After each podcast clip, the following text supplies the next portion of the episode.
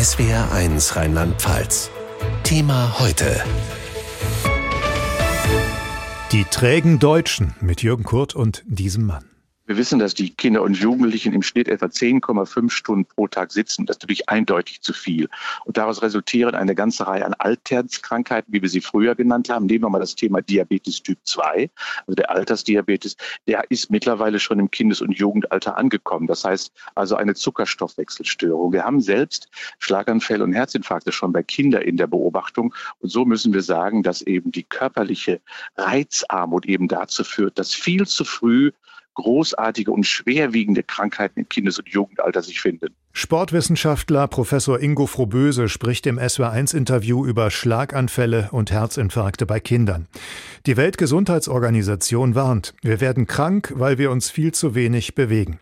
Über 80 Prozent der Kinder und Jugendlichen sind zu träge. Im internationalen Vergleich bekommen allerdings auch die erwachsenen Deutschen ein ungenügend. Über 40 Prozent der Erwachsenen müssten sich deutlich mehr bewegen.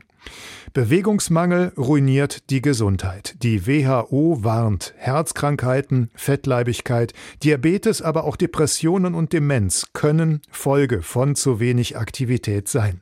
Diese Krankheiten kosten die Allgemeinheit bis zum Jahr 2030 ein Vermögen. The costs that are associated with treating those new cases 300 billion dollars. Fiona Bull, sie ist bei der WHO in Genf für körperliche Bewegung zuständig. Ihr Global Status Report on Physical Activity lässt Deutschland schlecht aussehen. Und wir alle kennen die Gründe, wenn wir ehrlich sind. Abhängen statt Abendspaziergang, Couch statt Krafttraining, Auto statt Fahrrad, E-Scooter statt zu Fuß gehen oder Aufzug statt Treppe. Wir bewegen uns zu wenig. Der Report der WHO sollte uns wachrütteln. Aus Genf, SW1-Korrespondentin Katrin Hondel. Herzkrankheiten, Fettleibigkeit, Diabetes, Depressionen, Demenz. Fast 500 Millionen Menschen weltweit, berichtet die WHO, dürften in den Jahren 2020 bis 30 diese und andere Krankheiten bekommen. Mindestens 150 Minuten, also zweieinhalb Stunden pro Woche, so die Empfehlung, sollten sich Erwachsene körperlich betätigen. Damit ist nicht unbedingt intensives Training gemeint, erklärt WHO-Expertin Joanna Willemsen. Für uns bedeutet körperliche Bewegung nicht nur Sport und Training. Es gibt ganz viele Möglichkeiten im Alltag aktiv zu sein, zu Fuß gehen, Fahrrad fahren, sogar Arbeit im Haushalt. All das kann dazu beitragen, Krankheiten vorzubeugen. Aber selbst das schaffen viele Menschen nicht. Die Corona-Pandemie habe den Trend zur Trägheit noch beschleunigt, analysiert die WHO und fordert ihre Mitgliedstaaten auf, mehr zu tun, zum Beispiel in den Städten. Fiona Bull, Leiterin der WHO-Abteilung für körperliche Bewegung. Es geht darum, sichere Fahrrad- und Fußgängerwege zu schaffen, damit sich die Leute mehr bewegen. 42 Prozent der Länder sagen, dass ihre nationale Politik zu Fußgehen und Radfahren bewusst fördert. Deutschland aber gehört nach WHO-Angaben nicht zu diesen Ländern mit einer aktiven Fahrrad- und Fußgängerpolitik. Hier gebe es viel Raum zum Handeln, sagen die WHO-Expertinnen. Wir sollten den Bericht der Weltgesundheitsorganisation als einen Weckruf nutzen, so der Vorschlag von Fiona Bull, um die Welt in Bewegung zu bringen. Es sei Zeit, loszulegen. To get the world moving. Es ist Zeit zu handeln. Vielleicht bewegt sich in Deutschland tatsächlich was. Hören wir gleich von einem Sportsoziologen vom Deutschen Olympischen Sportbund, denn der DOSB fordert seit langem, dass das Klein-Klein der vielen Einzelmaßnahmen einmal koordiniert wird, dass Krankenkassen, Sportverbände, Ministerien alle an einem Strang ziehen und die Bewegungsmuffel unter uns aufschrecken. Das Interview hören wir gleich, zuvor aber nochmal zu einem erschreckenden Detail der WHO-Studie. Über 80 Prozent der Kinder und Jugendlichen in Deutschland sind zu träge. Mehr Bewegung ist angebracht. Woran liegt es, dass gerade Jugendliche sich kaum noch bewegen? Professor Ingo Frohböse macht das an drei Dingen fest. Liegt natürlich daran, weil die Prägung zur Bewegung im Kindes- und Jugendalter nicht stattfindet. Erstens haben wir in der Schule viel zu wenig letztendlich Themen, die sich mit diesem großen Thema Bewegung und Sport beschäftigen. Und zum Zweiten ist es so, dass es in den Familien ja auch kaum stattfindet. Das heißt, die Vorbilder sind weg. Und Familien dementsprechend dann auch keine guten Vorbilder sind, dann äh, ist es völlig normal, dass man sich in andere Inhalte quasi bewegt. Und das sind die digitalen Medien, weil die haben es geschafft, die Kinder zu begeistern. Handys, Schule, die Eltern. Ja, und tatsächlich ist es so, dass die Eltern oft keine gute Rolle abgeben. Eltern fördern die Trägheit ihrer Kinder sogar, meint Frau Böse das wissen wir ja, dass da die Eltern schon sehr stark eben auf das Mutti-Taxi immer äh, kurieren. Und das fällt ja auch weg. Wenn der Transport schon aktiver gestaltet wird, ist das schon der erste Schritt. Aber gerade bei Kindern und Jugendlichen, die brauchen immer etwas mehr. Die brauchen ja auch Wachstumsreize. Und da ist schon der richtige Sport notwendig, um entsprechende Wachstumsprozesse im kindlichen und jugendlichen Körper auszulösen. Also bei Jugendlichen ist nicht nur Bewegung, sondern tatsächlich Sport gut für die Entwicklung des Körpers. Die Deutschen sind viel zu träge, kritisiert die WHO. Was machen Sie, um fit zu bleiben? Das haben wir die SW1-Hörer gefragt und bekommen haben wir einen Hund im Kofferraum. Mail mit Foto ins SW1-Studio von Elke Eckhardt aus Wasserliesch bei Trier. Sie schreibt, unser Hund Duke zeigt uns schon, wann es Zeit ist, sich zu bewegen. Zweieinhalb Stunden täglich sind wir mindestens unterwegs und am Wochenende auch gerne mehr. Voicemail aus Hübingen im Westerwald. Schönen guten Tag, mein Name ist Sigrid Langenau. Ich habe mich in der Corona-Zeit damit motiviert, dass ich mir gesagt habe, Leute, die Corona erleiden mussten, können sich nicht mehr bewegen und ich kann mich bewegen.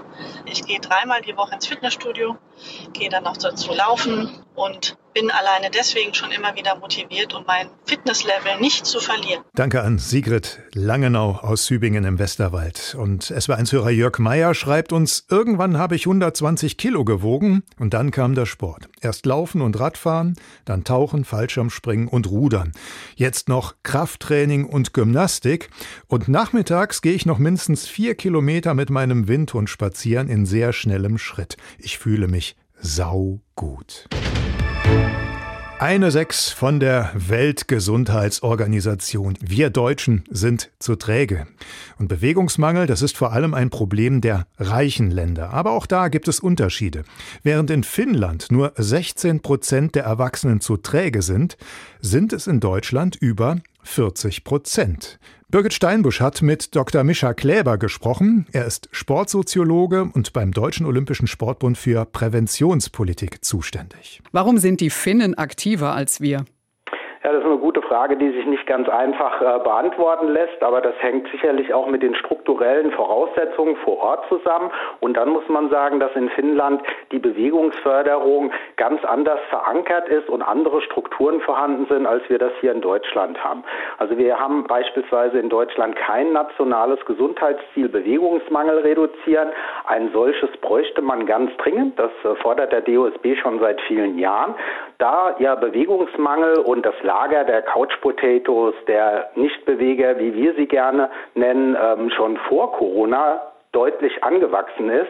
Und äh, Corona hat das Ganze dann im negativsten Sinne nochmal auf die Spitze getrieben. Und wenn wir ein nationales Gesundheitsziel Bewegungsmangel reduzieren hätten in Deutschland, gäbe es gleichzeitig eine Selbstverpflichtung, ein Commitment aller Organisationen, die im Bereich der Gesundheitsförderung und Prävention unterwegs sind, sich diesem Thema intensiv zu widmen. Also Bewegungsförderung ist bei uns ein Thema, das als Querschnitt gedacht und bearbeitet wird und das funktioniert nicht. Wer müsste denn da alles zusammenarbeiten? Ja, Gesundheits-, Sportministerien, Krankenkassen? Ja, gewissermaßen müssten alle relevanten Akteure, die Sie eben genannt haben, auch die, die Ärzteverbände und viele weitere Organisationen hier an einem Strang ziehen.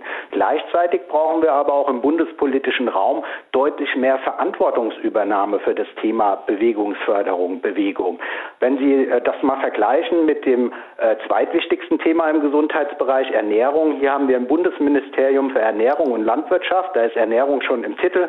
Wir haben ein sogenanntes Bundeszentrum für Ernährung. All das haben wir für Bewegung nicht. Bewegung wird vom Bundesministerium für Gesundheit aktuell in einer Referatsleitung mitbearbeitet. Das gibt es auch schon seit vielen Jahren, aber es greift nicht richtig, weil äh, zu wenig in den Umsetzungsstrukturen ankommen von den guten Dingen, die im Elfenbeintürmchen ausgedacht werden. Das heißt, wir brauchen auf der bundespolitischen Ebene eine Koordinierungsstelle oder vielleicht auch sowas wie ein Bundeszentrum für Bewegung, Bewegungsförderung und gleichzeitig brauchen wir eine gemeinsame Zielperspektive und äh, das sogenannte nationale Gesundheitsziel Bewegungsmangel reduzieren.